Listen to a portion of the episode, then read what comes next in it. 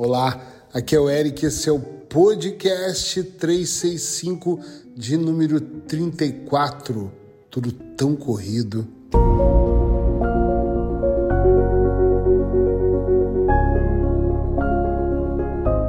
A gente não tem essa impressão? Vamos, vamos ser honestos que tudo está sempre tão corrido. Eu falo com as pessoas, elas dizem: desculpa, desculpa, eu estou correndo, eu estou com pressa, pai, não posso me atrasar, meu tempo é curto. A vida está cada vez mais corrida, cada vez mais agitada.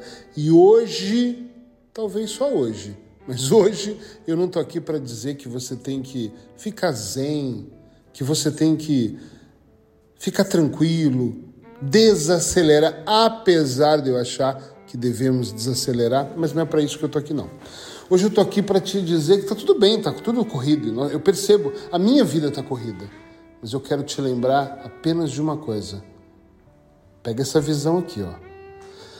Lembre-se pelo que você está correndo todos os dias. Uau! Presta atenção. A vida é corrida, eu concordo e eu entendo, mas pelo que exatamente você está correndo? Minha voz já está voltando, ainda bem. Pelo que exatamente você está correndo todos os dias? Porque falar que a vida está corrida, tá tudo bem, parece até um clichê já, parece até que já faz parte, é um hábito. Mas pelo que, que você está correndo? Porque quando eu penso dessa forma, pelo que, eu começo a pensar se vale ou não a pena eu continuar correndo. Tá entendendo? Sim ou não? A vida está corrida, está tudo bem. Mas está corrida porque eu tô aqui, ó, agora gravando um podcast. A vida está corrida, eu tive um dia todo de trabalho. Estão entendendo? Amanhã você vai estar ouvindo esse podcast num sábado, provavelmente. Quer dizer, não sei quando você vai estar ouvindo, mas eu estou gravando esse um dia antes. Eu sei que o meu outro dia está inteiramente tomado. Mas mesmo assim, meu dia de hoje, o de amanhã inteiramente tomado, Olha, eu sei pelo que eu estou correndo.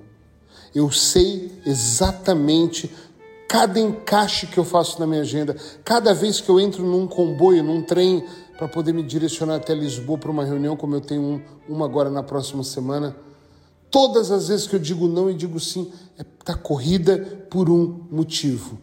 E também quando eu tomo consciência, pega essa visão aqui do porquê que eu corro eu também posso olhar em alguns momentos e falar: hoje vale a pena eu estar correndo por isso. Mas tem dias que não vale. E aí eu tiro o pé do acelerador, olha a sacada! E falo: peraí, mas não vale a pena eu estar correndo por este motivo ou para fazer esta coisa. Não, desculpa, não vale. Eu tiro o pé do acelerador e fico tranquilo. Eu não estou aqui para julgar se a sua vida deve ser menos corrida ou não. Eu estou aqui só para te alertar que tem dias que eu concordo com você que a vida é mesmo corrida, ela tem que ser mais corrida e está tudo certo, mas outros dias não.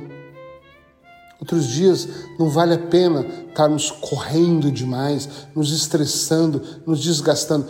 Quando meu dia está corrido de atendimentos, é claro que eu fico cansado, eu não sou um superman. Eu falo, puxa, sempre falo, uau, estou cansado, ponto. Mas valeu cada segundo.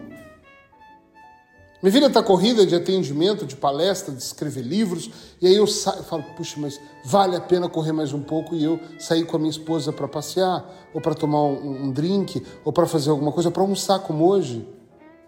E valeu a pena, mas está corrido porque eu sei que está corrido. O grande problema, na minha opinião, é quando eu olho para as pessoas que têm uma vida corrida, mas elas não sabem pelo que ela está correndo. Ou ela está correndo pelo prato só de cada dia, ou ela está correndo para colocar só o almoço na mesa, ou ela está correndo só para sobreviver, não é nem para ter uma vida, é para sobreviver mais um pouco.